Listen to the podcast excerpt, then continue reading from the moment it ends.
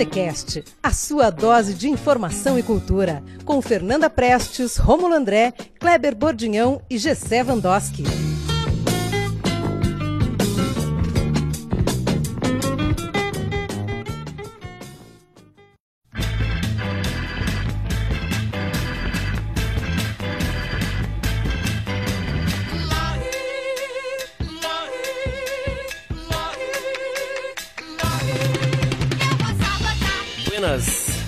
Todos bem-vindos ao Botecast número 57.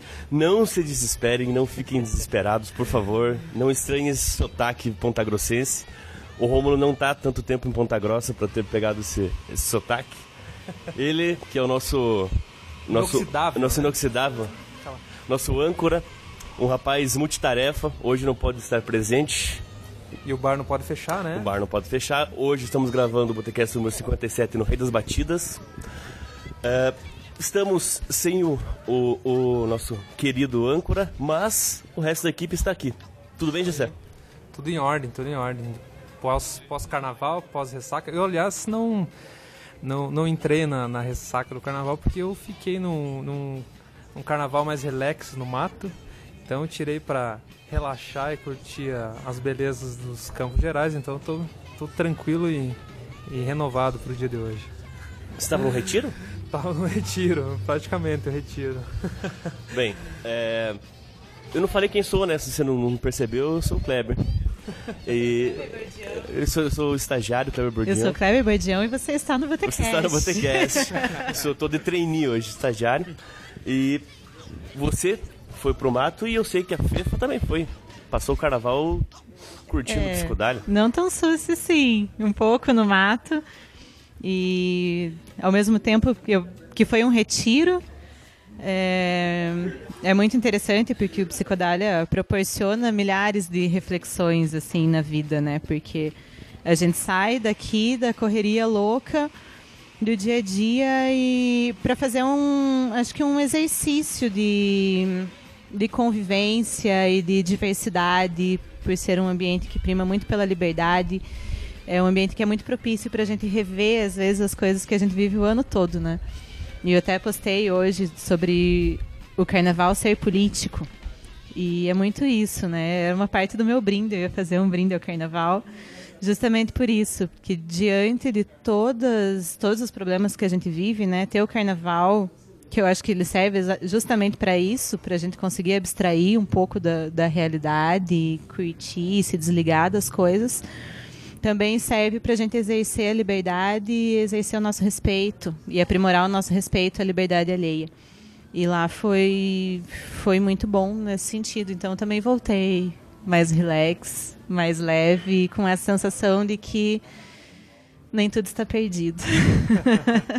bom, eu vim aqui na sexta-feira de carnaval aqui no Rei, participei do bloco Tranca Rua aqui da festa que teve. Foi bem, bem interessante. Os outros dias eu passei mais, mais caseiro mais, mais tranquilão. Não no mato, mas na minha casa, quase mato também, casa da minha mãe, não tem problema nenhum. E como que foi o, como que foi o carnaval aqui no Rio? Até onde teve registro foi bem interessante. Até onde foi bem, bem aquele tipo de festa no Rei. Vocês estão ouvindo aqui, vocês podem estar ouvindo, não sei. Uh, hoje é quinta-feira, dia 7 de março, e está rolando as quintas-feiras aqui no Rei o videokê, né? Clássico, né? Clássico. Nem sei se vou colocar uma música atrás, acho que vou deixar esses, esses clássicos do cancioneiro brasileiro. Foi, e... foi escolhido a dedo. Você já ouviu aí a voz do nosso, do nosso convidado, mas antes da gente falar dele, a gente vai falar de uma pessoa que a gente chamou para completar o nosso time de entrevistadores. Ela que coincidentemente foi nossa última entrevistada junto com a Ana, que é a Luana Carolina Nascimento. Tudo bem? Tudo bom? Obrigado pelo convite. Quer dizer que agora vai ser difícil vocês me tirarem daqui. É. Não vocês perceberem, eu fiquei. Muito bom. A Luana, essa, essa semana a Luana lançou né, o, o blog literário Pássaro Liberto. Você e a Ana consegui, já, já rolou. Foi, foi segunda? Foi segunda. Segunda a gente publicou o primeiro conteúdo. Ontem saiu a entrevista com o Thiago Ferro, que foi nosso primeiro entrevistado autor do, do Pai da Menina Morta, e aí até o final de semana vão rolar outras novidades. E como foi a recepção?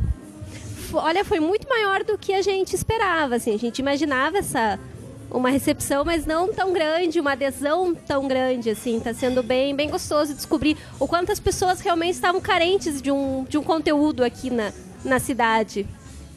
Então, olha só, a gente vai falar sobre literatura hoje. Eu acho que está bem, ficou um pouco claro já até pela convidada nossa para ajudar a, a, entrevistar.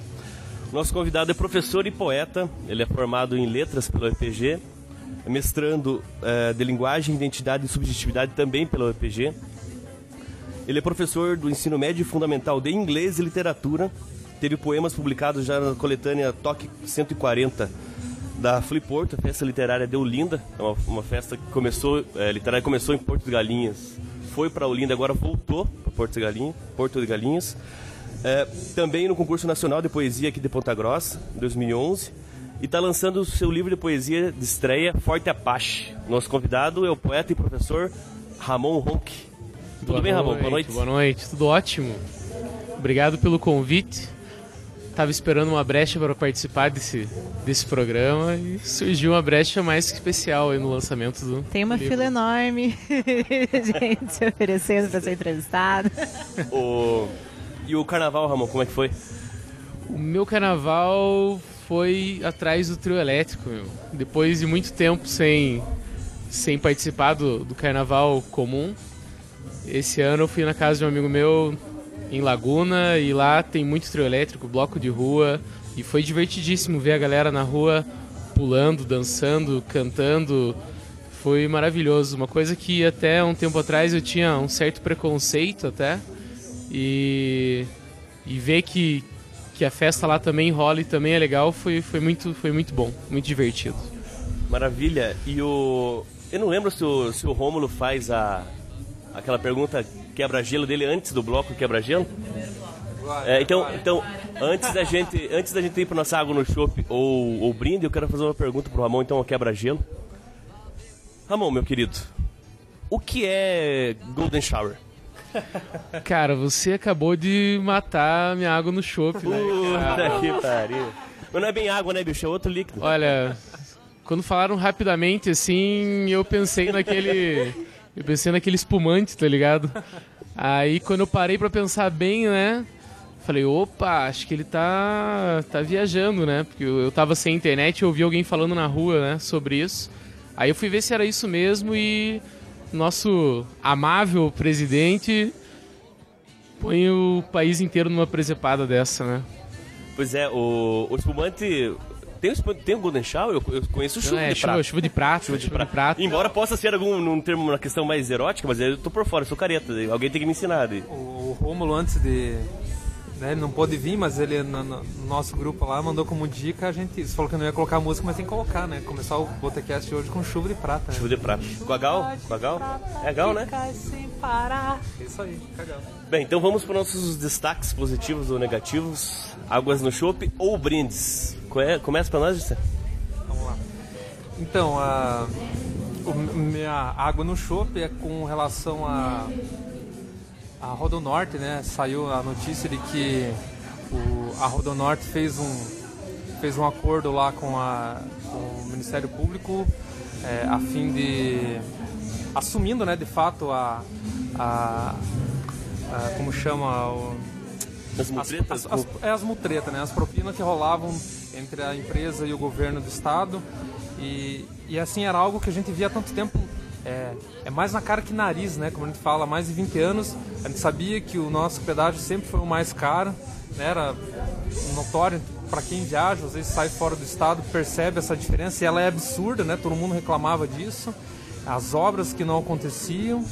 E, e aí foi noticiado hoje esse acordo entre a, a Rodonorte e o Ministério lá para que é, eles pagando uma multa de 750 milhões, por enquanto, né, uma multa para cobrir parte aí do, do rombo Do buraco? e, e 30% na redução no valor do pedágio, para vocês terem uma ideia. Então, não é brincadeira, né? A gente pagando há tanto tempo essa- esse valor absurdo e agora eles simplesmente eles né, é, assumiram aí que realmente havia essas mutretas entre o governo e a empresa para beneficiar principalmente eles porque eles é, retiraram vários é, vários artigos lá vários é, é, obrigações deles, né, de construção, de duplicação de estrada. Aqui em Ponta Grossa tinha um, um trecho da, da, da, rodovia que ia ser feito um, um anel para desviar a rodovia, o trânsito pesado ali dentro da cidade, que não foi, não foi feito, foi retirado da,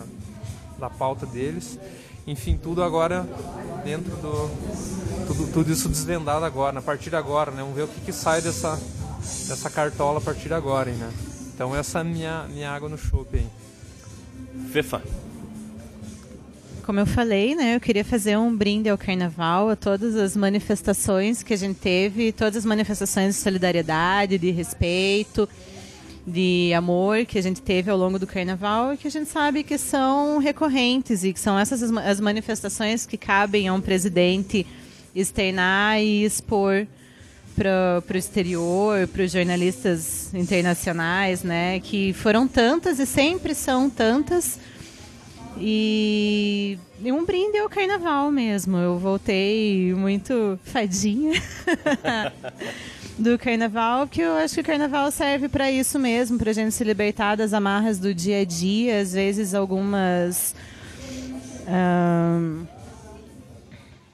eu acho que da, impossibilidades que às vezes a gente tem de fazer algumas avaliações do que, que é liberdade, o que, que é ter responsabilidade, e que a gente acaba é, se perdendo um pouco disso na correria do dia a dia, e o carnaval é uma possibilidade disso, da gente exercer a liberdade com respeito, exercer a liberdade com cidadania.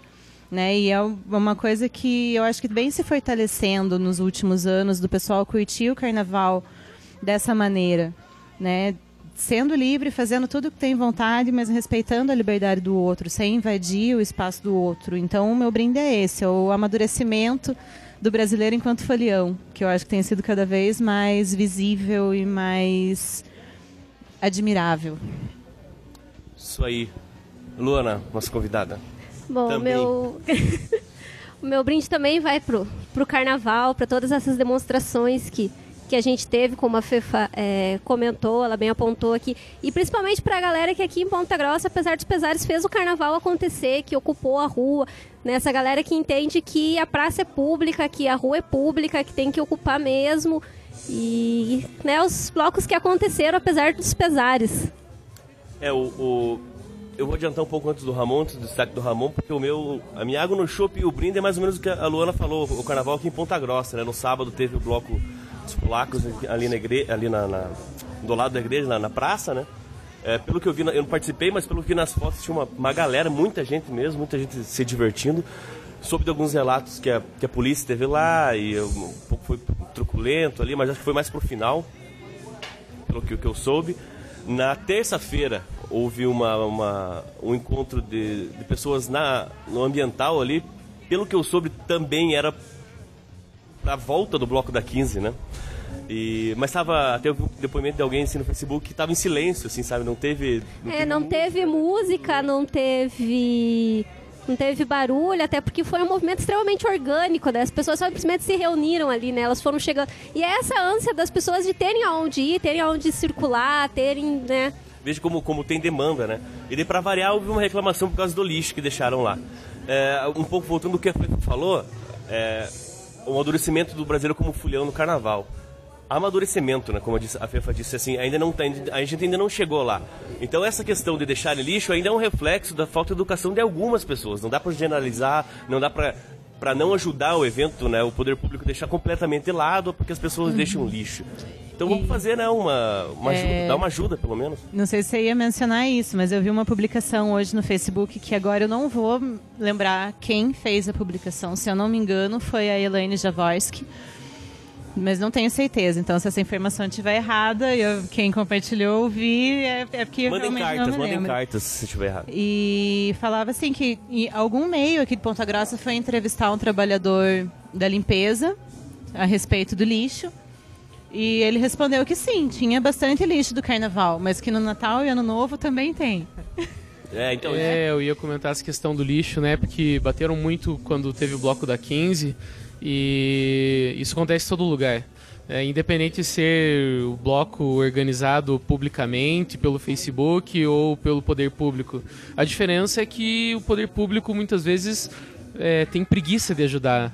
Né? Poderia simplesmente organizar uma limpeza, deixar uma limpeza é, mais organizada mesmo, sabendo que isso vai acontecer, mas é uma vontade, parece, Sim. em alguns momentos, de, de falar assim, não, vamos mostrar que o carnaval não pode acontecer porque as pessoas não sabem se comportar. É, ou vai aquele papo, é, vamos é, pegar é, esse dinheiro e colocar isso, em outro porque lugar. quando você, você faz um evento na rua, vai produzir Óbvio lixo, in, inevitavelmente. Mas é um ranço então, festa. falta o poder público oferecer a estrutura para que isso. os foliões consigam dar um destino correto para o lixo, porque aí se não tem né? A galera vai pra rua, não tem onde jogar o lixo, a gente não tem lixeira, a gente não tem uma estrutura que comporte eventos na rua, então o lixo vai ficar no chão. Ramon, então destaque.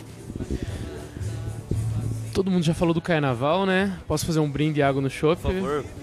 É, todo mundo já falou do carnaval, acho que é importante realmente destacar e reforçar. É legal que todo mundo fale do carnaval, porque o carnaval realmente merece essa atenção e esse respeito que é, em alguns anos aí. Parece que esse ano, é, propositalmente, foi bem mal falado pelo, é, pelo poder público.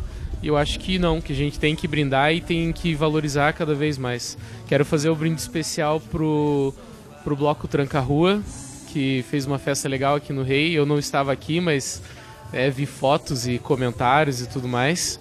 E tô com a minha camisetinha lá também, né, de lembrança, meu abadá.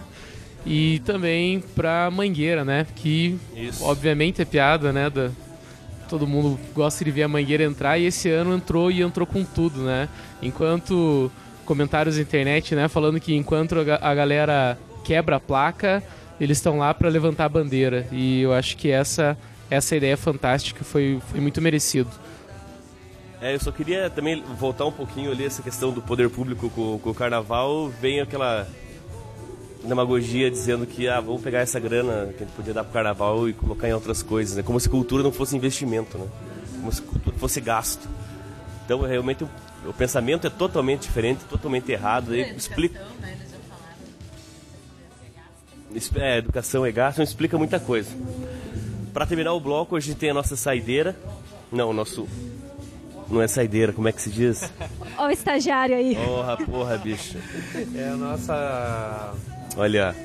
É o. Puta merda, ele fugiu a palavra agora. Né? Eu, eu, eu, tô, eu tô com tiragosto na cabeça, mas não é tiragosto. Não é tiragosto. Aperitivo. aperitivo. Aperitivo. Aperitivo. Aperitivo que é uma música na cada final do bloco que o nosso convidado traz pra, pra, gente, pra gente curtir. Qual que é o aperitivo do primeiro bloco, Ramon? Pô, cara, eu tinha separado, tenho uma dificuldade muito grande né, em escolher música. Mas eu tinha separado essa música pro final, mas agora que rolou esse papo todo do, do carnaval e das intervenções que ocorrem contra o carnaval, né? Eu acho que tem uma música que fala bastante disso, é essa questão da intervenção do Estado em festas de forma geral. E então o meu tiragosto vai ser uma banda de Curitiba chamada Machete Bomb com a música Giroflex. Maravilha, ó, Giroflex. Que tocou Saquei. no Psicodália e fez um show muito legal. Muito, muito, muito. Vamos curtir esse som então e daqui a pouco a gente volta pro próximo bloco do português. Alô?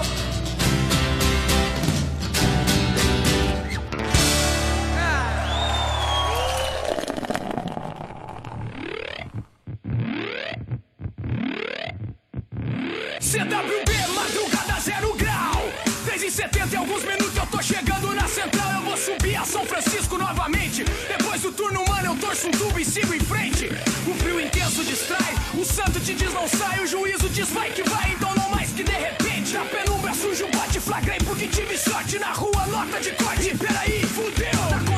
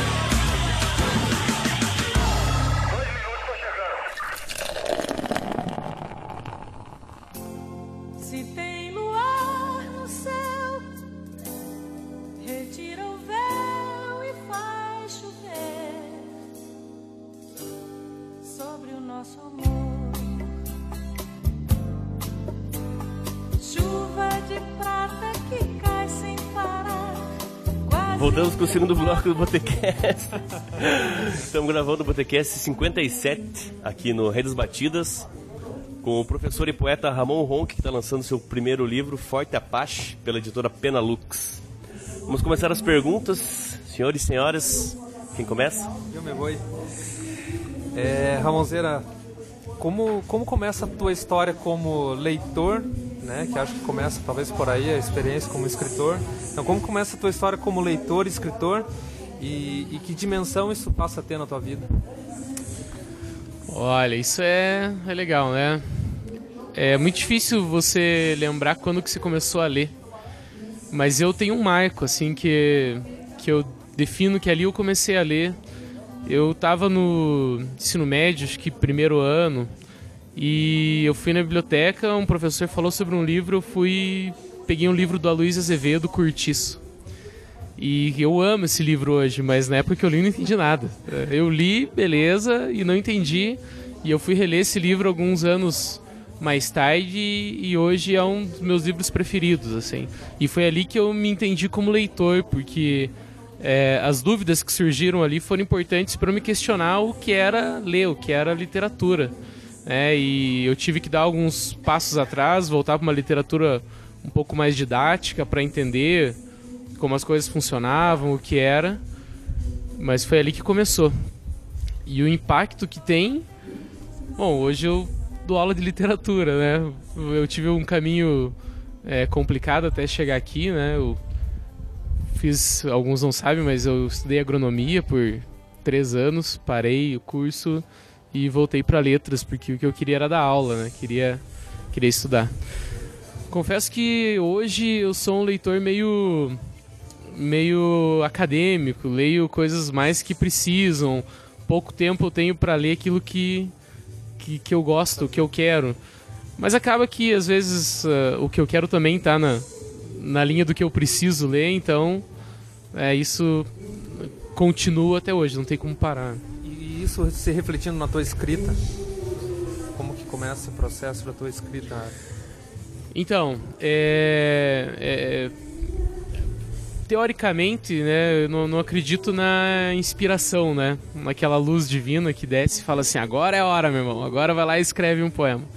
Eu acho que uh, o exercício da leitura, assim como o exercício da escrita, ela é importante para a produção. Escrever sem ler é uma coisa complicada, porque você perde muita referência e talvez uma coisa que você acha fantástico, nossa, eu vou fazer essa rima, ou vou escrever essa metáfora aqui, vai ficar legal. E isso está sendo feito há muito tempo, né? E, e quando você não lê, você não tem essa noção. Então, a base é importante.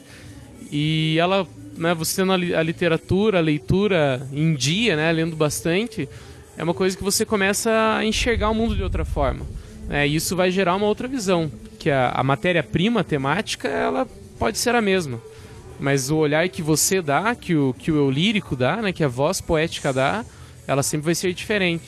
Então o exercício da leitura é extremamente importante para o exercício da escrita. E é o, é o primeiro livro que você está lançando, né? Eu queria que você falasse um pouquinho, é muito parecido com a pergunta do Gessé, mas como que é esse sentimento de expor pela primeira vez esse processo de que acho que são dois momentos, né? Um eu, eu vou começar a escrever, eu vou começar a produzir, e outro é eu vou mostrar isso para todo mundo. Isso é complicado, complicado. Eu eu tenho um pouco de vergonha às vezes assim, né? E é estranho porque eu sou professor, então não tenho muita vergonha para falar, para, né, para me expor. Mas com os poemas foi uma sensação, está sendo uma sensação bem, bem diferente. É, é, eu escrevo muito coisinha no Facebook, né? Ponho texto no Facebook, escrevo coisa que fica guardada em casa. E aí tem um amigo meu que é poeta aqui, que acho que todo mundo conhece, que um dia falou, cara, tem que publicar isso aí. E é uma questão meio de, de medo de não ser aprovado, assim. É, ainda mais por dar aula nessa área, parece que, pô, o cara né, quer ser aí um novo escritor e tal. E eu sempre fiquei meio com medo de, de mostrar isso. E acabou que eu mandei, eu juntei os poemas que eu tinha, peguei alguns inéditos ali, é, mandei para para editora e foi um processo muito rápido. Assim, quando eu vi a carta de aceite e vamos lançar e o sentimento eu tô tendo agora, assim, né? Que é, por exemplo, essa entrevista é um dos sentimentos. Faz e de depois lançar. lida, né? É. Luana, Queria que você falasse um pouquinho pra, pra gente, Ramon, sobre o seu processo de escrita. Como é que é, assim? Então, é bem variado. Eu, eu não tenho uma rotina de escrita. Não tem muita gente, muito escritor que tem, né? Ele senta na mesa, no escritório. É, eu não tenho muito essa rotina. Às vezes eu tô saindo entre uma aula e outra e alguma coisa que algum aluno me falou, alguma experiência, eu pô, vejo que isso, sabe, isso pode render alguma coisa. Eu faço uma anotação, escrevo no celular e mais tarde eu vou editar, ou às vezes nem vou editar, às vezes é, eu escrevo na própria caixa de diálogo do Facebook ali, né, já, já para publicar. Outras vezes não, outras vezes é com calma, né, eu paro em casa e penso que, sobre o que eu poderia escrever hoje. Aí eu começo a caçar algumas coisas, e aí volta no que a gente estava falando anteriormente, pego algum livro, pego alguma, alguma coisa que eu tô lendo e penso nessas situações. Então, eu não tenho uma rotina para isso, né? Isso acontece. Ela não é algumas vezes é espontânea e algumas vezes ela é realmente uma, uma tentativa, tentativa e erro, né? Ir atrás do, de um texto, de um texto bom. eu falei, eu falei no, no início do programa que o Ramon participou das coletâneas do Toque 140, que era um concurso pelo Twitter de poesia, né? Da Isso. Filiporto. É, o Ramon foi dois anos, né, Ramon, que você participou. Dois anos que eu participei. Dois anos. E são poemas curtos, né? Hoje não sei se o Twitter é só, o Twitter é só 140 caracteres, é mais, né? 280. Dobrou, né? Dobrou. Na época era só 140, então a ideia era essa, os poemas serem curtos e tal. Eu queria saber de você, Ramon, daquele, daquele escritor lá de 2010, 2011, né? quase 10 anos escrevendo e... E lá você já foi, já foi, de certa maneira, publicado numa coletânea, o livro não era só seu, mas foi exposto, né? Qual foi a mudança daquele poeta lá, de quase 10 anos atrás, para hoje? É, de temática, de, de como escrever, se sente mais seguro, é, se já você renega o que escreveu, quando você vê o que, o que, o que escreveu, putz, é, aquele Ramon... Porque esses dias eu estava postando poemas meus antigos, do meu livro 2010 no, no, no Instagram, Postei porque eu quero, que, quero postar todos, mas eu leio alguns poemas assim, hum, né? Mas hoje você sempre fala, puta, é registro, cara, você tem que ter... O que, que você pensa disso? Qual que é a tua relação com, com o Ramon de 10 anos atrás, poeta? Eu só agradeço de ter mudado, né? Não, não que eu não goste do que eu escrevia. Eu acredito que aquilo que, que é escrito há muito tempo, tem muito nesse livro, tem muita coisa que é bem antiga e que é, dá pra perceber que destoa né, um texto do outro. Mas eu acredito que é uma, uma tatuagem, assim, né? A minha ideia de tatuagem é algo que pô, se faz no momento ali, não que você vai se arrepender, mas é uma marca daquele tempo, daquele período. E quando você olha para aquilo, você tem que saber que você passou por aquilo. né? então não é uma coisa de olhar e falar assim, ah, hoje eu sou um escritor melhor. Eu acho que não. É muito pelo contrário, né? Eu sou Antes outra. eu achava que escrevia muito melhor do que hoje, né? até pela experiência. E então quando eu vejo alguns textos antigos, eu penso, nossa, eu mudaria tudo nesse texto hoje. Mas só de ele ter sido escrito naquela época é, é interessante deixar lá porque ele é parte daquela época, né? Se eu cheguei hoje no que eu estou escrevendo hoje é porque eu passei por lá, então ele tem que estar lá, ele tem que existir, não tem como pular ele. Então, Ramon, eu, eu separei algum- alguns poemas aqui que eu achei, né, na minha visão, alguma, ela, ela tem essa tem um tom crítico social, assim, né, como é, lá, jornal regional, é, patriarcado nosso, despejo, é, ano de eleição, ufanismo, Brasil escravocrata, queimar o museu, é, ma- madeira vermelha feita a brasa, assim, o, o- talvez o que sintetiza um pouco toda essa crítica é cadela do fascismo, né? Eu não sei se você de fato tem essa preocupação em, em ter esse tom crítico e ou se talvez seja apenas um reflexo, apenas não, né? Mas seja um reflexo dessa dessa condição nossa atual política, assim. Ou você tem essa preocupação de fato mesmo? Eu, eu tenho, tenho, e essa preocupação me incomoda, porque às vezes eu não consigo expressar naquilo que eu escrevo o que eu estou sentindo. Porque a, a, a sensação política, às vezes, ela mistura muito é, paixão, né? Ódio, raiva, amor. E às vezes algum texto que eu escrevo que é voltado mesmo para a questão política, ele acaba ou sendo muito agressivo ou né, muito amoroso. E isso para mim é bem complicado. É, então, mas, mas é o que eu gosto, eu gosto de escrever sobre isso. Mas acredito que os textos que, que mais marcam o livro também são esses, são aqueles que expõem essa, essa visão.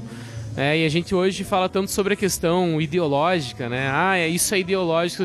Pô, tudo é ideológico, né? E, e a literatura, ela, eu, na minha visão, ela tem um posicionamento, né?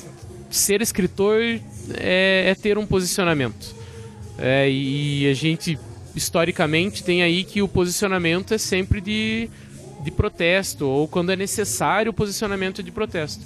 E nesse momento eu acho que é mais do que necessário esse posicionamento, não tem como deixar de fora. E como é que o, Ramon Leitor ajudou a construir essa ideia de que literatura é um, um protesto, é um posicionamento? Então, como eu falei, né, aquela primeira obra que eu li lá que foi o, o do, do Luiz Azevedo, né, o Curtiço. Cara, o Curtiço, ele é uma ele é uma crítica à sociedade, né? E ele expõe o ser humano na, na essência, né, na, na animalização do ser humano. Ele tem a questão da intervenção do Estado no Curtiço, né, e como como essa galera reage, né? Porque você pode se arrebentar com o teu vizinho, mas a hora que que chega alguém que você não gosta pra falar quem manda aqui sou eu, todo mundo se junta e vai pro pau. E, e ali é uma visão política. Eu só fui entender isso mais tarde, obviamente, mas acho que o início da leitura ali foi interessante. E muito também da, da leitura é a leitura de música, né? Então, o adolescente lá que, que ouvia de Legião Urbana, que ouvia Planet Hemp, que ouvia Racionais, né? Não, não, não tinha. Nunca fui um cara que gostava só de uma coisa. É, quase tudo que eu ouvi na minha adolescência, e eu acho que foi um momento de produção também, era, era envolvido com algum tipo de protesto. Ou não somente por protestar, mas um grito de liberdade, né? Eu tenho que ter voz, eu, eu quero poder falar sobre isso. Então a leitura de mundo, junto com a literatura, ela cresceu nesse, nessa ideia de que tem que ter um posicionamento. É isso que a gente estava conversando. tá- estamos conversando agora sobre o, o Ramon, é, expo- é, escritor expondo né, as suas críticas à sociedade e tal. Ao mesmo tempo, dentro do, do, Forte Apache, tem alguns poemas que são nítidos. Eu, por exemplo, que conheço o Ramon há, há mais tempo, que a gente é, que a gente é amigo, é, você vê que o eu lírico que você cria é muito tem muita personalidade, né? Que não, não, não faz parte das, suas experiências. Uma coisa que eu acho muito interessante dentro da poesia. O teu livro tem muito disso. Por exemplo, ali os poemas que estão no começo sobre violência doméstica. É, esse tema para você é caro desde quando? E, e- e esses poemas que citam isso, como o próprio poema que dá nome ao livro, né? Forte Apache. Depois de, depois o Matheus pergunta feia foi mas depois a gente coloca você se declamando esse poema para nós ali eu queria que você falasse um pouco isso porque que além da- dos outros temas que você transpassa até nós estávamos indo para cá hoje você falou do, do poema lá da, da fitinha do, do, do pé né da- do- eu não sei como é que é o nome desse poema Senhor do Bonfim? Senhor Até do Bonfim o... Lembrança da Bahia. lembrança da Bahia Lembrança da É, acho que você falou forte a parte que dá nome pro livro, né? Então, então a- além desses temas, parece que esse tema de violência doméstica parece que ele sai, ele se, se mostra um pouco a mais, sobressai. Então, é, a questão da violência doméstica, por que não falar, né? Eu, eu na, na minha vida, nunca tive problema com violência doméstica. E muito do que eu coloco ali são relatos, né? Como eu falei, eu, né, eu, sou professor, eu tenho acesso a muitas vidas que estão em construção e muitas dessas vidas estão numa construção fodida. E alguns relatos que eu ouço de pessoas, outros que a gente vê notícia na TV e, e a ideia é por que não falar? Porque eu acredito que falar sobre as coisas legais é, é legal, é fácil. E o consumo disso também é fácil. Mas eu acho tão legal quando eu leio alguma coisa que me leva para uma outra realidade que não é a minha. É, então, pô, falar sobre violência doméstica e eu não quero roubar o espaço das pessoas que sofrem violência doméstica, mas estender a mão, né? Alguém que talvez não tenha coragem para falar sobre isso ou que não se sinta à vontade, lê um poema e fala, porra, se, se tem um poema que fala sobre isso, né, por que eu não posso falar com as pessoas sobre isso? É, então a ideia é, é mais essa, é dar um, um conforto para quem talvez passe por isso de pensar, né, falar para a pessoa que ela não está sozinha, que, que tem muita gente que passa por isso e as coisas podem mudar a partir disso. E aí eu volto para uma questão que eu falei no programa passado, né? De dar voz às vozes que não têm voz, né? E que eh, eh, muitas vezes a gente acaba atingindo um público que não tem contato com determinadas realidades e aí existe essa possibilidade, né? De, de trazer uma experiência que nos chegou de uma forma e transmitir, mesmo que não seja a nossa vivência. E o, e o que eu acho interessante falando disso no livro é que você começa a, a ler e, e talvez a psicologia em algum momento explica, em algum momento não, ela explica isso, né? Porque fica no inconsciente guardado lá atrás quando você é criança, né? E você lê agora fala, caramba, né? Eu passei, ou eu vi alguém que passou por isso, e quando você lê, fala, putz, o cara tá, tá chacoalhando isso lá do, do- da memória dele ou dos relatos que você ouve, né? Mas eu acho legal isso também, assim, como isso acaba mexendo e volta lá na tua infância, porque ali se fala muito da infância, né? Desse, a visão da criança ali, né? Dentro do ambiente familiar que, que acontece isso, né? A literatura tem, tem muito disso, assim, ela carrega muito disso, de sair da zona de conforto, né? Quem tá lendo é sair da sua zona de conforto, né? Daquela, daquele mundinho que ela vive, né? E os, esses poemas trazem bastante isso, né? De tirar a gente das, de incomodar mesmo, de trazer alguma coisa que, que doa às vezes. Bom, antes de terminar o bloco e pedir o aperitivo, Muito bem, estagiário. eu vou pedir para que o Ramon leia o, o poema Forte Apache para nós, deixei marcado ali. Você lê para nós e daí já dá tua, teu aperitivo desse bloco e a gente já vai pra música. Beleza. Então vamos lá. Forte Apache. Quando era pequeno, eu e minha mãe brincávamos de Forte Apache. Lá pelas seis da tarde, quando vinha escurecendo, quase noitinha, ela me colocava embaixo da mesa e me dizia para sair só depois que ela voltasse. Quando o pai chegava e batia na mocinha, eu tentava sair do esconderijo. Igual meu coração empurrando as costelas, eu forçava as pernas às cadeiras, mas sem forças para transpor as grades, adormecia. Já tarde ela me acordava. Tinha acabado a brincadeira. O pai não era mais bandido, dormia o sono dos justos no sofá da sala. Maravilha. E o aperitivo? E o aperitivo? E o aperitivo? Pô, já que a gente tá falando sobre violência, né? A gente falou sobre violência doméstica, principalmente infantil. é, tem uma música que é. Puta, tem uma série que eu gosto bastante que não tem nada a ver com isso, nessa questão. Mas ela é. O nome dela é The Lost Boy, do Greg. Lembro o nome agora. Pegar aqui. Colocaremos o link na publicação. Não, pode procurar. Pode. Colocaremos, né? O Kleber, que é o responsável, vai colocar. Ah, é The Lost Boy de Greg Holden. Essa aí. Ah, pensei que você ia falar da. Dá o nome à série? Não, não, é... essa música ela, ela é parte dessa série, eu gostei, eu conheci ela, gostei bastante na série, é, mas a mensagem dela é bem interessante também. A série que, que eu ouvi é do Sons of Anarchy, Ah, só. e se não me engano ela não é interpretada pelo, pelo Greg Holden, é interpretada por outra banda. Você- quer ouvir a original então? Isso, é, hoje eu fui buscar agora ela, no fui procurar disco. ela, por isso não lembro, eu fui buscar ela hoje pra, pra trazer aqui. Maravilha, então vamos curtir esse som e daqui a pouco a gente volta com o segundo ou terceiro bloco? Terceiro bloco.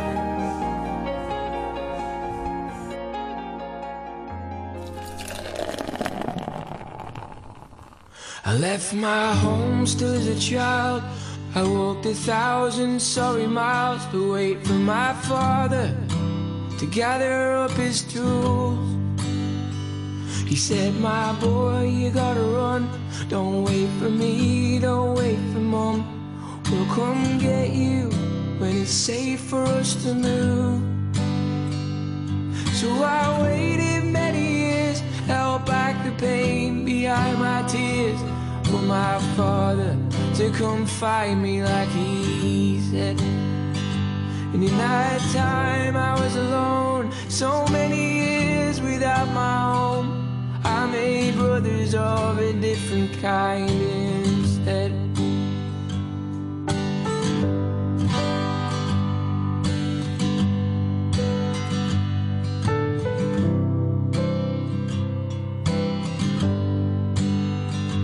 And at the time I didn't know just how hard the wind could blow towards disaster and the things that I would see. I never found my father, I never found my mother either, but I know in my lifetime I will be a hero chances. There's a freedom that everyone deserves. I know there's greed and there's corruption. I've seen death and mass destruction, but I'm telling you, and I hope that I am heard. I will not be commanded. I will not be controlled. And I will not let my future go on without the help of my soul. And I will not be commanded. And I will not be controlled. And I will not let my future go on without the help of my soul. I will not be commanded. I will not be controlled. And I will not let my future go on without the help of my soul.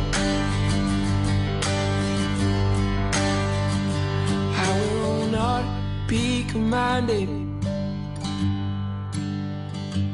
I will not be controlled. And I will not let my future go on without the help of my soul.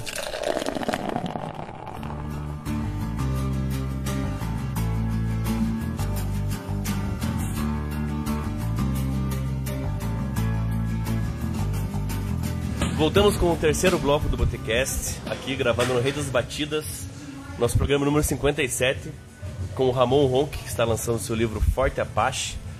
Está chovendo, tivemos que mudar de lugar, por isso que talvez essa música dure um pouco mais. Mas não, não perdemos a trilha sonora, né? Jamais, Isso é estamos curtindo importante. aqui, tá... Acho que agora tá falando o quê? Timaya. É Timaya, Timaya. Timaya.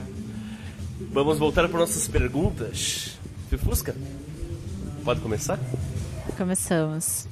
É, você trouxe né, o seu livro aqui para a gente dar uma olhada e eu vi que a orelha, como a gente comentou agora no intervalo, é do Marco Aurélio. E o prefácio é do Kleber Bordinhão. E aí a minha pergunta é: não tinha ninguém melhor para escrever esse prefácio? Pô, É tão difícil assim, Ponta Grossa? O Kleber ali é jabazão, né, cara? Tem que fazer. Não, não, o Kleber, pô, acho que ele não tinha como ficar de fora desse livro, porque se hoje eu tô lançando ele é porque o Kleber ficou ali falando, cara, vai lá, vai lá, lança, manda, pega esses poemas, tem que lançar. né? Então acho que é mais do que merecido ele, ele estar no livro. Inclusive, eu não tenho nenhum agradecimento nesse livro, né? Porque primeiro eu não sabia nem como fazer. É, então, fazer o agradecimento agora, né? Então, ao Claire Bordião, principalmente, por ter incentivado tanto que esse livro saísse agora tá aí, né? O produto tá, tá impresso. E ele, ele tinha que estar tá ali. E o Marco Aurélio, o Marco Aurélio é um cara que eu gosto muito do que ele escreve, leio muito né, o que ele escreve. E eu gosto do, do, do, jeito que ele, que ele fala das coisas, das opiniões dele. E aí, pô, fazer orelha, né? Vamos, vamos convidar alguém que eu vou convidar. E ele é um cara próximo que eu já conhecia, de não somos grandes amigos, mas a gente se conhece há, há um bom tempo já. E eu tentei, mandei para ele, perguntei se ele tava afim de, de entrar nessa e ele abraçou a ideia e tal. E vai me ajudar aí pra frente também no, no lançamento, a gente vai comentar mais, mais tarde. E ele fez Orelha, que também foram dois textos, sei lá, talvez cara até melhores que o livro, né? é, aproveitar ainda falando do livro. É, a capa dele é muito bonita, eu particularmente gostei bastante quando eu vi como é que foi o processo de desse aceito, como é que foi produzir ter essa capa, esse produto final ali. Então, aí foi meio tudo que eu tô falando agora é meio complicado, né, do, do livro, né? Isso também, eu, o nome desse livro era outro, a capa era outra, mas quem fez a arte foi a própria editora, Penalux. Aí eu, eu juntei os poemas, mandei para eles e né, demorou um tempinho ali, eles pouco tempo, eles já me responderam falando que aceitavam a publicação. E eles fizeram tudo que eu pedi para a primeira capa. E quando chegou o produto, eu olhei, né, a, a arte, o produto não a arte, e eu vi que não tinha nada a ver com o livro. Aí eu falei, cara, tá em cima da hora, em cima do prazo. Vamos fazer o seguinte: muda para Forte Apache e, e faz a, a, capa com, né, com as cadeiras e com a mesa, que é o poema, né, a essência do, do poema ali. E foi assim, dois ou três dias, se não me engano, a capa estava pronta e ficou espetacular. Assim, eu não poderia ter imaginado ela, ela melhor. Bem massa. Meninas, tem alguma pergunta? Eu queria saber, a gente comentou ali sobre os poemas é, que são de um cunho ali mais mais político, um posicionamento maior. A gente falou dos primeiros poemas ali que falam bastante da violência doméstica. Queria que você falasse um pouquinho como é que foi essa curadoria, essa escolha dos poemas que entraram pro livro.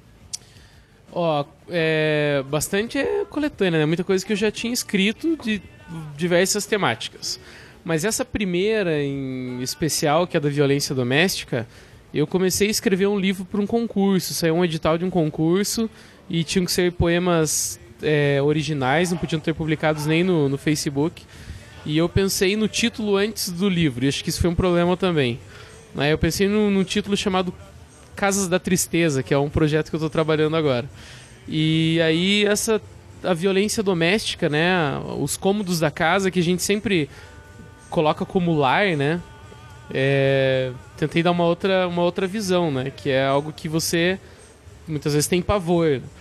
E então é, esses primeiros eles foram dessa ideia. Uh, alguns outros que são mais pro final do livro, que falam mais de uma questão do eu sozinho, de uma misantropia, talvez, é de um período da minha vida mesmo que eu estava meio é um, uma leve depressão, estava meio para baixo, surgiram desse período. E os outros são, são bem variados, assim, tem alguns poemas que são mais sensuais, tem outros que são mais divertidos. Não, não tem muita diversão nesse livro, mas alguns aparecem ali e tal. E aí não, não tem um momento só, né? Aconteceram. Amor, eu queria que você falasse um pouco é, da tua experiência como professor, a, a, a, como essas, essas novas gerações encaram a poesia. Porque a gente sempre, sei lá, até onde, até onde as pessoas que eu conversei sempre tem uma, uma aversão à, à abordagem da literatura na escola né, a, a, ser forçado a estudar certos autores que não, não tem ligação. Uh, eu estou sendo anacrônico colocando a minha geração, a geração das pessoas que eu conheço. Posso citar? Então eu quero que você esclareça um pouco isso, da, da tua experiência, nesse tempo que você dá aula de literatura, como os alunos se comportam em frente à literatura e especificamente à poesia. Eu acho que por eu gostar muito de, de poesia, é, acho que as aulas, né, o direcionamento da poesia ele acaba sendo um pouco diferente do, do que, por exemplo, eu tive. que foi muito importante, né? Hoje eu gosto de, de literatura, escrevo porque eu tive um professor importante lá atrás. Mas a abordagem que eu tenho hoje é de tentar, tentar trazer o mais próximo da vida deles. Então, pô, como é que você vai falar, sei lá, a gente começa falando sobre literatura brasileira, você vai falar de canção do exílio, né, para falar o que é um poema, antes de entrar em qualquer tipo de escola literária, divisão. Como o aluno vai entender o que é canção do exílio, né? É, muitas vezes não sabe nem o que é exílio e não sabe por que canção de um poema. Então, eu tento trazer desde o início, né, da onde que surgiu o poema. É, qual música você escuta, por exemplo, uma pergunta. Que tipo de música você gosta? É, tem rima? O, o que está rimando nessa música? Né, peço alguns exemplos. Então, isso é uma característica da, da, da poesia, do poema. É, então eu tento nessa abordagem trazer eles. A partir do momento que eles entendem é, a parte um pouco teórica do que é, por exemplo, um verso, sem ter que explicar para eles assim, um verso é isso, é, quando eles entendem na prática, que é o que eles consomem diariamente, fica muito mais fácil de você expor isso. Claro que a recepção ela nem sempre é positiva. Vamos pensar lá de uma turma de 40 alunos, a gente vai ter aí uns 3, 4 que vão se interessar realmente pelo conteúdo. Mas pelo simples fato dos alunos pararem para entender que o que eles consomem hoje não surgiu agora, né? o que eles consomem hoje é, é, tem séculos de, de criação, já é algo que, que para mim é muito gratificante como professor, né? É, eu queria que você.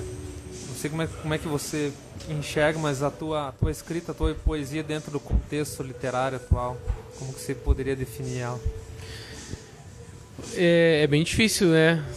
Colocar, eu, eu penso, vejo escritores de, de nome, renome, que são muitas vezes taxados pela crítica, né? Que são grupos de leitores é, mais assíduos né, na, na, mídia, como eles são colocados né, de como boa literatura ou como uma literatura ruim. É, eu também tenho os meus gostos, né, o que eu acho melhor, o que eu acho pior. Mas classificar a minha literatura, uh, além de ser algo muito difícil, eu acho que é um pouco de, de prepotência, talvez. Falar assim, ó, oh, minha literatura se encaixa nisso. Mas assim, eu faço parte dos bons. eu faço parte daqueles que estão tentando, né? E, e como então, assim, como vai ser essa recepção, não sei. Quem leu meu livro até agora foram vocês. É... E o cara da editora, só, né? Então, como vai ser, ou como se classifica, como se enquadra, não sei. No livro ali está escrito literatura brasileira. Na ficha, na ficha técnica ali, né? É. Então, a gente no intervalo estava falando aqui de como que foi o processo teu, né? De como, como que as editoras aceitam e tal. E eu não sei, a minha percepção é que parece que é, tá mais fácil de, de, lançar alguma coisa, né? Não é um. Não sei se posso estar errado nesse sentido, mas. Pô, o Kleber tá aqui, lançou, você consegue lançar. Se alguém quiser, tem o material, consegue lançar. Talvez isso não propicie mais pessoas estar tá lançando o livro e talvez por isso dificulte você fazer uma análise, né? Tem muita gente lançando muita coisa, né? Ou não, ou o contrário de tudo isso. Eu acho é que cada, cada editora deve ter o seu a sua linha de corte por alguma questão. É, eu estou lançando esse livro pela editora Penalux. É, é uma editora que incentiva novos escritores, então eles são bem acessíveis. É, obviamente tem uma análise, né? Acho que você não vai colocar alguma coisa ali de, de que não se enquadre realmente em literatura. É, mas essa questão de ser uma literatura boa ou ruim, como eu falei anteriormente, eu acho que isso vai ficar para os leitores. É, a percepção da editora, ao meu ver, é se enquadra em literatura, é interessante que seja lançado, porque literatura tem sido tão atacada ultimamente ou tão vista como menor em relação a outras outras manifestações, como a música, por exemplo, que tem muito valor algumas, né, tem muito valor e então é um incentivo também para para esses novos escritores conseguirem colocar seu, seu trabalho no mercado, conseguir publicar e mostrar para o mundo aí o que o que está produzindo. Então, eu, eu, eu tenho uma pergunta que Ramon sobre a tua pesquisa de mestrado, né? Você está fazendo ali na no EPG Linguagem, Identidade e Subjetividade. E eu sei que você. Eu ia falar que o cheiro de comida agora tá meio. Tá agressivo? Tá, tá agressivo, né? Não consegue pensar direito. Ah, mesmo. É, a gente deu uma bugada aqui, desculpa. é esse silêncio que vocês viram é elas ali quando não precisam falar de tanto água na boca. E eu falando sobre literatura, os caras pensando batata frita aqui, mano. Fazer um poema de, de, de, desse cheiro de É, nariz. é quase uma sala de aula. Mas então, quero que você fale sobre a tua pesquisa de mestrado, Ramon. Fala pra nós, você que você curte muito o livro ali, o autor. É, o livro que, eu, que é o principal, né, a base é Os Cus de Judas, do Lobo Antunes, é um autor português, um autor bem, bem conhecido. E a minha pesquisa ela vai ser tanto na questão do pós-colonialismo, né, a ideia desse livro, a história é do, do, do português burguês que vai para a guerra, o médico vai para a guerra e ele volta com as sequelas da guerra.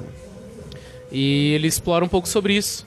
Esse livro se passa em uma noite, ele está conversando com uma, com uma mulher, e ele está tentando levá-la para casa, mas o flerte se mistura com as memórias da guerra e com a infância e com a questão do fracasso, de não ter sido um bom marido, um bom pai, não ter sido um bom representante da família.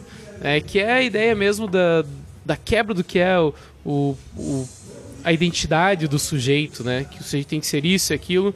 Ele tem bastante essa quebra. Mas esse livro faz parte de uma trilogia, né? E então vou ter que estudar também esses outros livros aí, tô começando a leitura deles, mas eles falam todos esses livros têm a relação com a guerra colonialista de Angola e das sequelas, como foi, e das sequelas que ficaram é, nesses personagens que, que cercam esse livro.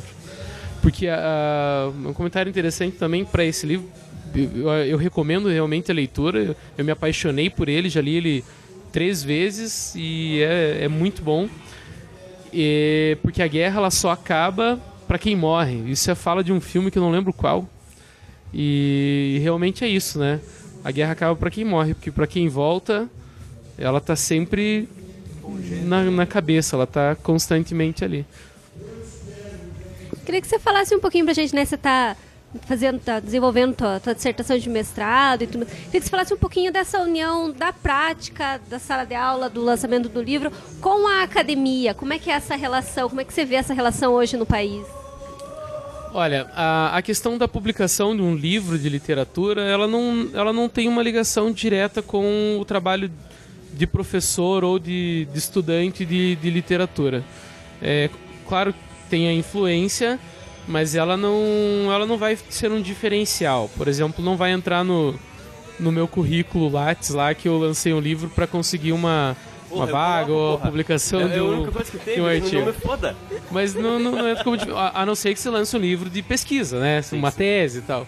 Mas senão não não. pesa tanto quanto... Ela não, não pesa tanto. Então, e eu tento também, até como professor, também não misturar, porque como eu estou trabalhando com literatura, com adolescentes, é, eu nem falo sobre o, que eu estou lançando um livro na sala. Eles sabem pelas redes sociais e tal.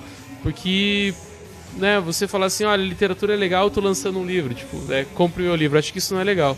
Então eu tento deixar um pouco separado essa questão de dar aula e trabalhar como pesquisador em literatura e o lançamento de um livro que é uma questão mais pessoal, assim, tento não misturar muito isso. Fala uma saideira, mais uma leitura um poema aí. Claro, claro, claro. Vocês aqui? Esse, Ah. esse aqui?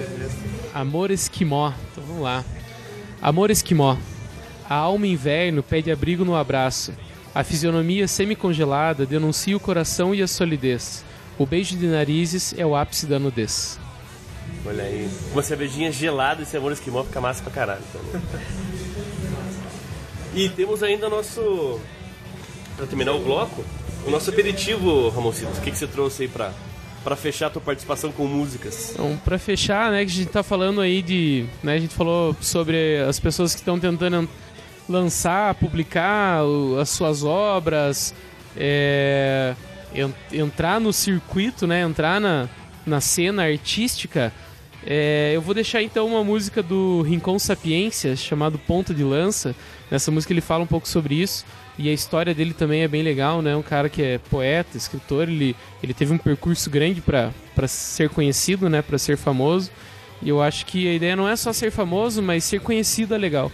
Né? Porque ser famoso é algo mais subjetivo, mas ser conhecido, pô, esse cara é escritor, né? Essa mina é poeta, ela é, é, tem uma banda. Eu acho que é legal a gente a gente ser conhecido por isso, por aquilo que a gente gosta de fazer, que a gente ama fazer, é é, tem um, demanda um tempo pra fazer isso, então é legal ser conhecido. E ele é um cara que, pra mim, representa. Gosto muito das músicas dele também. Então deixa a música aí ponta de lança dele. Maravilha, eu pensei que você ia mandar um Tenta Outra Vez, o Raul. Eu, ah, A galera? Poderia, vai lá, bicho, vai lá e tenta, pô. não desista. Essa ele vai mandar no videokê daqui a pouco. Eu achei, eu achei gravar, que as músicas seriam deixar. ao vivo hoje. Ele falou, né? Eu acho que a gente não deu Não, muita, não deu muita seria, bola. né? seria interessante, né? Ou, ou não, né? talvez se per- se perderiam a audiência. né?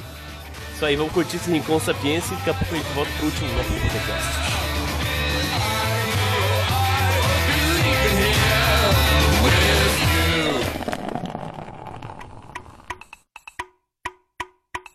Salve! Ok. Rincon Sapiência, conhecido também como Manicongo, certo? Quando alguém fala que eu não sou um MC acima da média, eu falo. Eu não entendo nada, pai. A cultura do MC ainda vive, certo? Se depender de mim. Vambora! Meu verso é livre, ninguém me cancela. Tipo Mandela saindo da cela. Minhas linhas voando, cheia de serói. Dó das cabeças quando rela nela. Partiu para o baile, fugiu da balela. Batemos tambores, eles panela. Roubamos a cena, não tem canivete. As pates derrete que nem mussarela. Quente que nem a chapinha no crespo, não. Crespos estão se armando. Faço questão de botar no meu texto que pretas e pretos estão se amando. Quente que nem o conhaque no copo, sim. Pro santo tamo derrubando aquele orgulho que já foi roubado. Na bala de meia vai recuperando. Vários homem bomba pela quebrada, tentando ser certo na linha errada. Vários homem bomba, bumbum granada. Se tem permissão, tamo dando sarrada. Seu rap é ruim na rua, não tem as andanças, porra nenhuma. Fica mais fácil fazer as tatu e falar sobre a cor da erva que fuma, raiz africana. Fiz aliança, ponta de lança, um babara, uma de um jeito ofensivo, falando que isso é tipo macumba. Espero que suma. Música preta a gente assina. Funk é filho do gueto, assuma. Faço a trilha de quem vai dar dois e também faço a trilha de quem vai dar uma. Eu não faço o tipo de herói, nem uso máscara estilo zorro. Música é dádiva, não quero dívida. Eu não nego que quero o torro. Eu não nego que gosto de ouro. Eu não curto levar desaforo. Nesse filme eu sou o vilão. 300, Rodrigo Santoro, eu enfrento. Coragem eu tomo. Me alimento nas ruas e somo. Restaurante, bares e motéis. É por esses lugares que como. Anjos e demônios me falaram vamos. E no giro do louco nós fomos. A perdição, a salvação. A rua me serve tipo mordomo. Tô burlando lei, picadilha rock. Quando falo rei, não é Presley. Olha o meu naipe, eu tô bem snipes. Tô safadão, tô Wesley. Eu tô bonitão, tá ligado, fei? Se o padrão é branco, eu erradiquei. O meu som é um produto pra embelezar. Tipo Jequiti, tipo Mary Kay. Como MC, eu apareci. Pra me aparecer, eu ofereci. Uma zima quente como Hennessy. Pra ficar mais claro, eu escureci. Aquele passado não me esqueci. Vou cantar autoestima que nem Leci. Às vezes eu acerto, às vezes eu falho. Aqui é trabalho igual Murici. Ah, a noite é preta e maravilhosa. Lupita Nyong'o. Tô perto do fogo que nem o couro de tambor numa roda de jongo. Nesse sufoco, tô dando soco que nem lango-lango. Se a vida é um filme, meu Deus, é que nem Tarantino. Eu tô tipo Django. Amores e confusões. Curas e contusões, fazendo minha mala, tô pique cigano, tô sempre mudando de corações. Luz e decorações, sorriso amarelo nas ilusões. Os pretos é chave, abram os portões.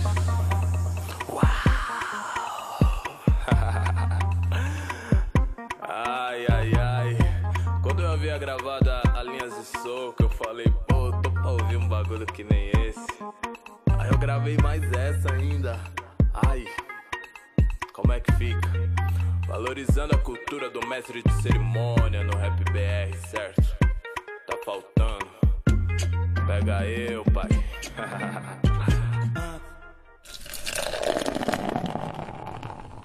Some people think little girls should be seen and not heard, but I think. Oh, bondage! Up yours! One, two, three, four! Voltamos para o último bloco do Botecast nessa noite chuvosa da quinta-feira.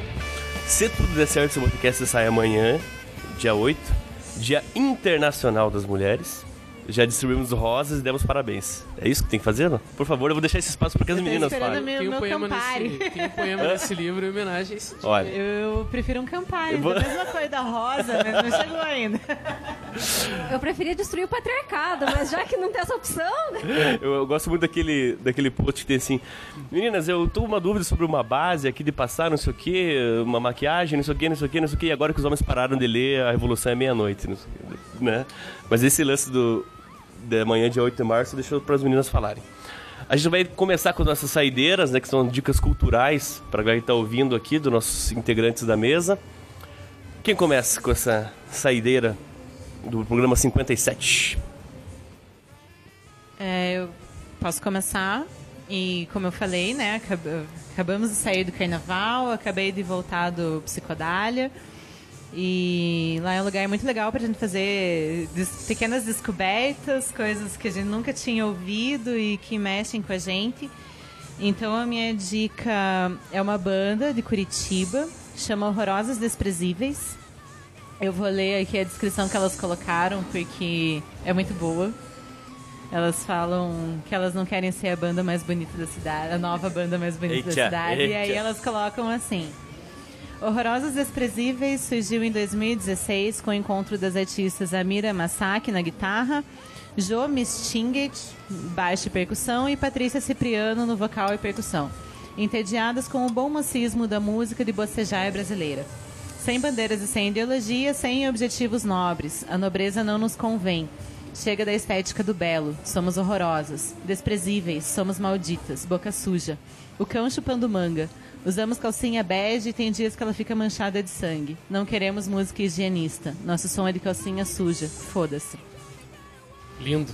E foi muito bom. Elas tocaram no palco do Lago, que era um palco que rolavam shows entre 10 e meia e meio-dia e meia. Uma banda às 10 e meia, outra às 11 e meia, outra meio-dia e meia. Foi o palco das grandes descobertas, assim, do, de sons que não são tão conhecidos e, e todos, sem exceção, foram, foram muito, muito bons.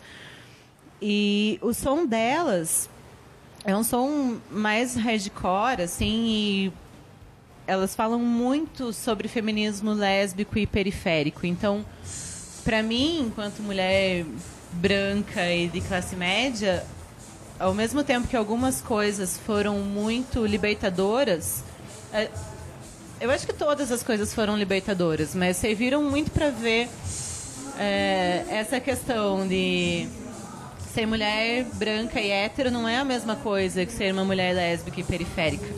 Não é a mesma coisa que ser uma mulher trans. E elas deram um tapa na cara de muita mulher que estava ali assistindo, e, mas que conseguiu se identificar, conseguiu sentir aquilo. Então é, um, é, uma, é uma coisa. E uma coisa muito legal do, do show delas foi essa agressividade, como elas usam na descrição, mas é uma, uma agressividade que liberta, assim, que a gente. E daí a gente, como, como hétero, vê quantas prisões nos amarram, às vezes, pela heteronormatividade, pela, por como as coisas têm que. Como a gente está acostumado que as coisas funcionem. Né? E, e aí, citando algumas músicas que elas tocaram, tem uma que chama Eu Vou Dar um Piti Fudido, que é sobre aquilo da mulher louca, mulher escandalosa, mulheres. Foda-se, eu vou dar um piti fudido, porque eu tô puta da cara. Então eu vou dar um piti. E aí elas falam sobre menstruação, de achar que a música é suja. Na, durante o, o show, elas fizeram uma performance em que elas usavam tinta e passavam o sangue menstrual no rosto e jogavam na plateia e falavam isso não é sujo, isso é o que a gente é. Por que, que alguém tem que considerar isso sujo? Então, é essa a minha dica. Foi, foi um dos melhores shows que eu vi no Psicodália e volta ao brinde agora que as mulheres apavoraram nesse Psicodália. Teve Elza Soares, Letrux, Dona Pô, eu ia te Neto. perguntar da, da Letrux, cara. Sensacional, Porque foi é um som que eu sensacional. conheci ano passado e fiquei Tava todo transtornado. mundo pensando em voltar embora na terça-feira e aí a gente acabou ficando pra ver o show dela. É, a Mulamba e daí tinha ela depois. E a gente resolveu ficar, ainda passou um perrengue pra voltar, porque a gente não tinha como voltar. Mas ficamos pra ver o show.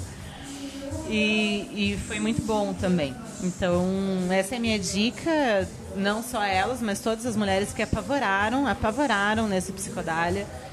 E, e é isso aí. Resistimos e nos construímos dia a dia. Um agradecimento aos meus companheiros de Botecast, ao Ramon por estar aqui. Valeu. Foi, é, eu gostei muito da- das poesias. O, o Facebook eu tenho dado meio ausente, assim, de ler. Às vezes entro para publicar alguma coisa, mas não acompanho muito as publicações da galera. E eu achei realmente muito legal essa questão que a gente já mencionou hoje no programa do, do teu eu lírico. Conseguir dar voz para outras vivências com tanta sensibilidade. Eu acho que você foi muito sensível na forma como você falou sobre machismo, sobre violência. Então, foi muito legal e obrigada pela publicação e obrigada por estar aqui hoje. E a Luana por estar aqui é, contribuindo com o nosso programa.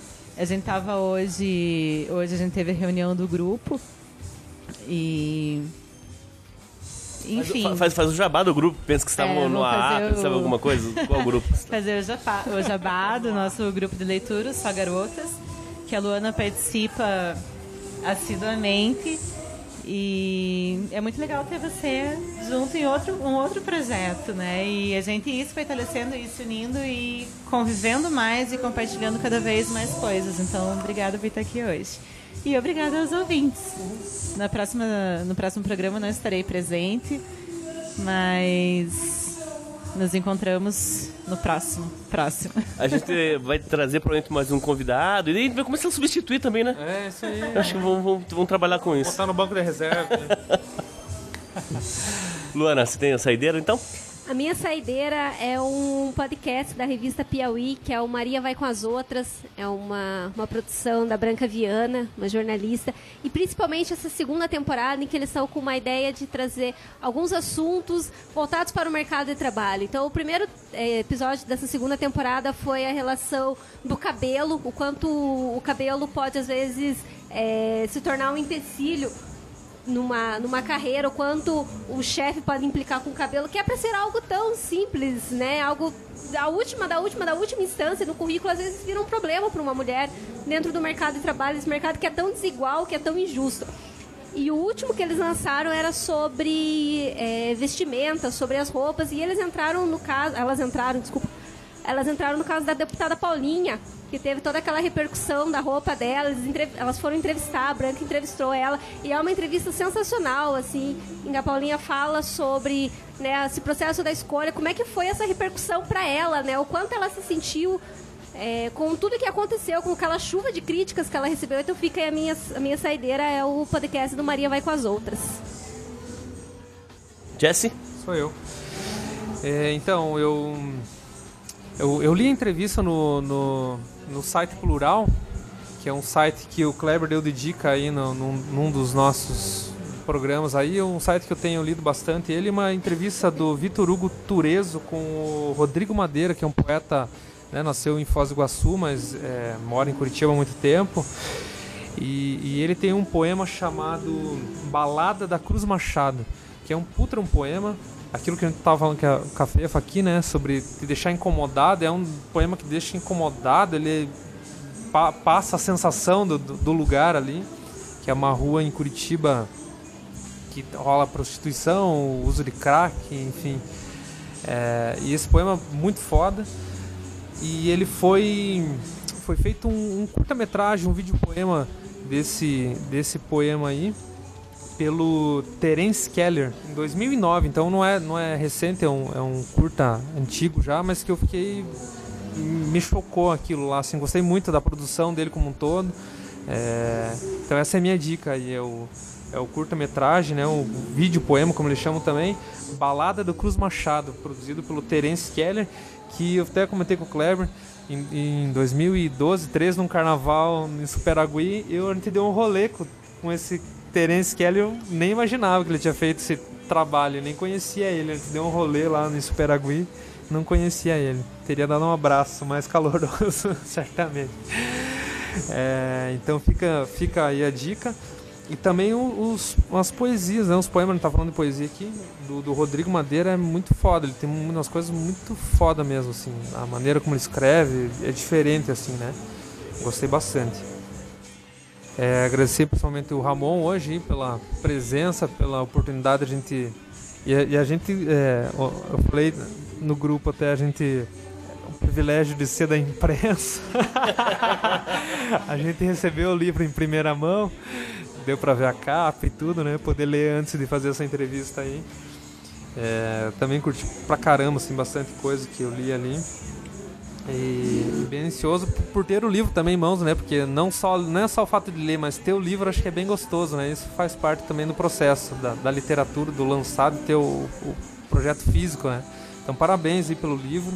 É, não é fácil, né? Lançar, produzir, tocar um projeto em frente, né? Boto fé que não é fácil. Então parabéns pelo livro. Obrigado pela presença. Obrigado a, a Luana também pela, pela presença aqui hoje, aceitar o convite em cima do laço, né? A gente intimar lá em cima do laço. E obrigado. Fefa, Kleber, obrigado. Um abraço pro Romulo que não está presente e até a próxima aos nossos queridos ouvintes do Botecast. Eu queria tirar um pouco desse brilho do convite da Luana, porque a gente sabia onde ela tá antes.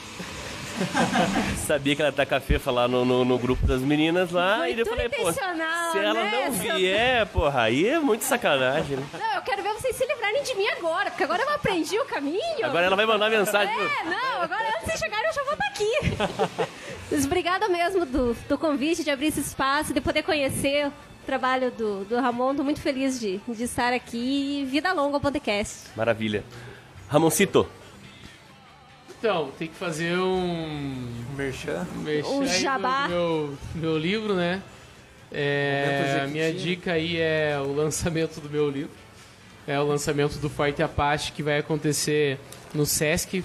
É, é só em Ponta Grossa, o lançamento internacional vai ficar mais tarde. Tá? Então, em Ponta Grossa, no Sesc Ponta Grossa, no dia 14 de março, que é quinta-feira que vem, a partir das 7h45. Então vai ter um bate-papo lá com o Marco Aurélio, que escreveu a, a orelha do livro para o Forte Apache. A gente vai conversar um pouco sobre o livro, sobre literatura, né? E vai ter uns livrinhos para venda lá, né? Porque não rola lei Rouanet, né? A galera Rouanet. Rouanet. aí, Rouanet. E então né, eu vou ter que vender também esses livros lá. E esse Pelo que lançamento... consta, artista também paga boleto, né? Exatamente, e bastante. Aí no dia 15 também vai ter o- a festinha de lançamento que vai ser aqui no Rei das Batidas, dia 15, sexta-feira, a partir das 9 horas da noite, já pode chegar.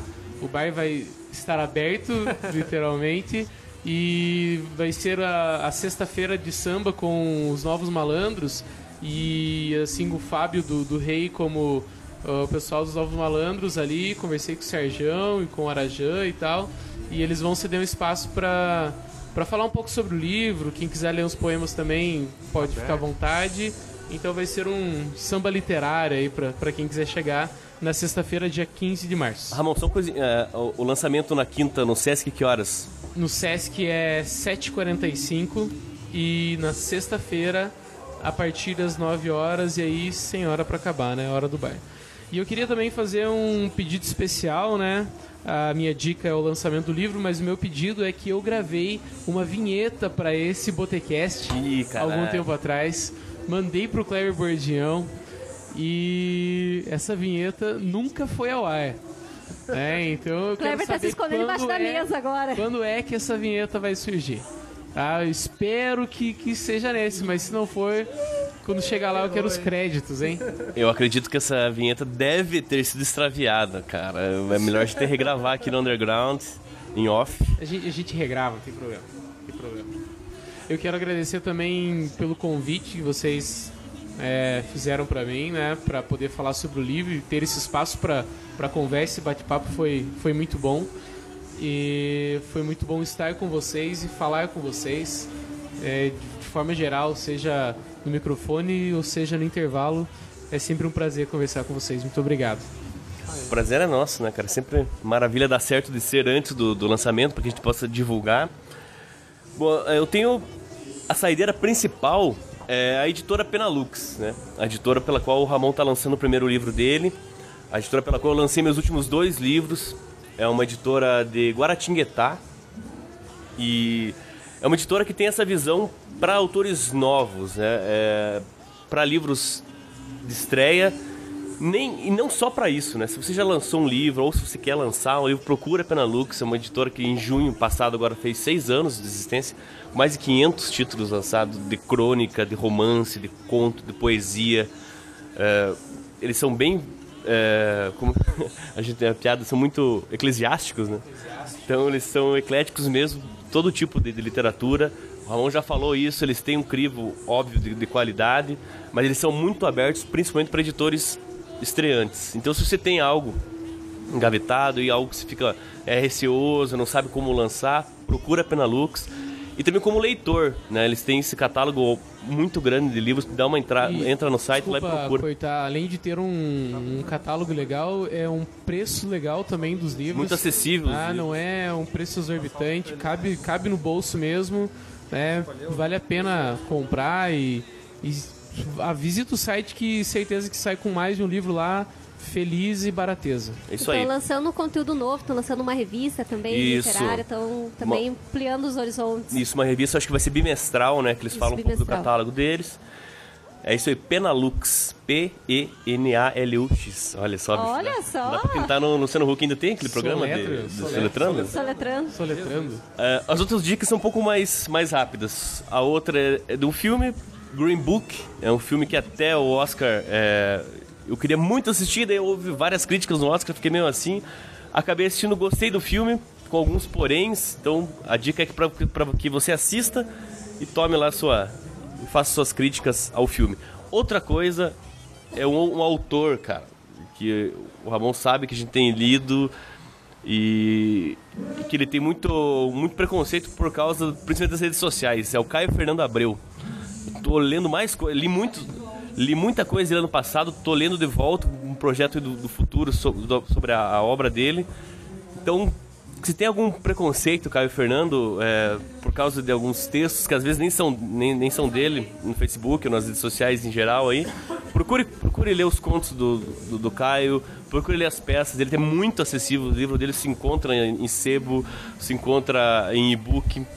Leiam o Caio Fernando, é um baita de um escritor, cara. Eu, cada vez que. Cada livro novo dele que eu descubro assim, putz, tá, tá sendo uma leitura muito foda. Acesse também o Pássaro Liberto. Podia deixar escapar aí, né? A gente está produzindo vários conteúdos, bastante resenha, bastante curadoria de livros. A gente vai lançar em breve um desafio de leitura para convidar todo mundo também a, a entrar nesse mundo das, das resenhas. Então, acessem e sigam a gente. É isso aí, eu quero agradecer aqui o Gessé, a Fefa, porra, Luana, obrigado por aceitar nosso convite e participar aqui, completar nossa, nossa mesa. Meu irmão aqui, Ramon, parabéns, irmão, pelo livro. Próxima semana vamos estar todo mundo junto aqui curtindo o teu lançamento. Parabéns pelo livro, pelo, pelos temas, por tudo que se escreveu. Um grande abraço pro nosso parceirão aqui, faz muita falta, o Rômulo. É, desculpa aí, Rômulo, né, representar desse jeito meio, meio torto aí. A gente vai. O Ramon vai ler mais um poema. E o, e o Gessé vai dar uma a dica de moda da casa, né, Gessé, daqui a pouco. Pode ser, pode ser antes do poema, então?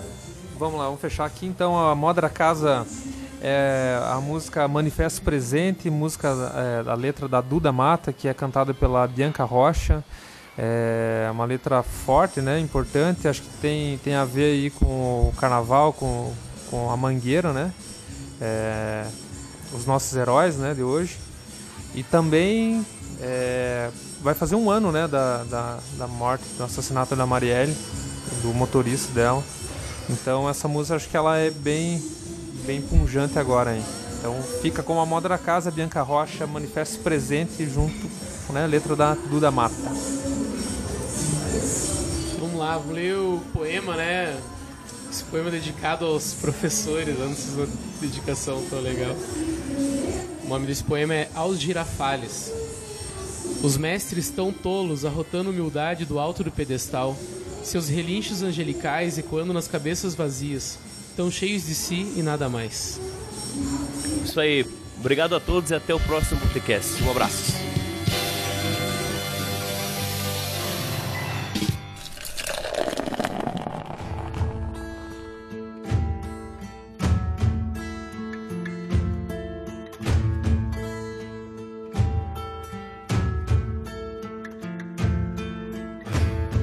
Vai contar por mim tudo que deixei de ver?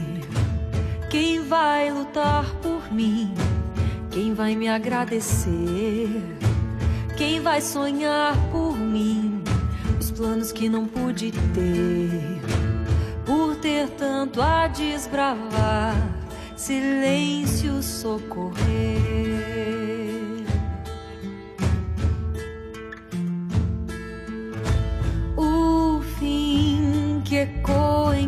Tantos nós, calados pela voz que chora a nossa paz e grita em tristes ais, em luta sem perdão, ferida aberta na palma da mão.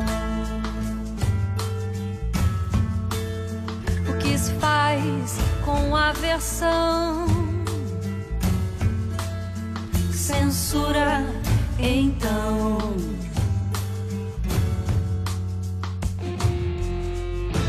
Quem vai contar por nós tudo que deixamos de ver? Quem vai lutar por nós? A quem vamos agradecer? Quem vai sonhar por nós? Planos que não pudemos ter. Por ter tanto a temer,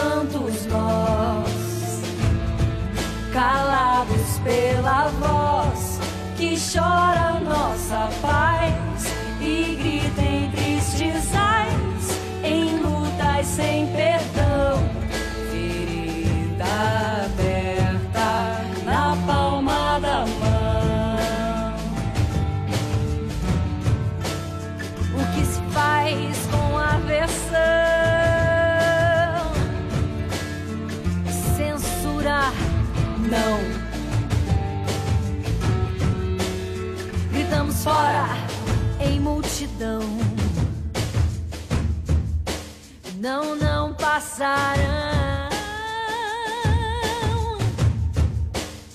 Gritamos fora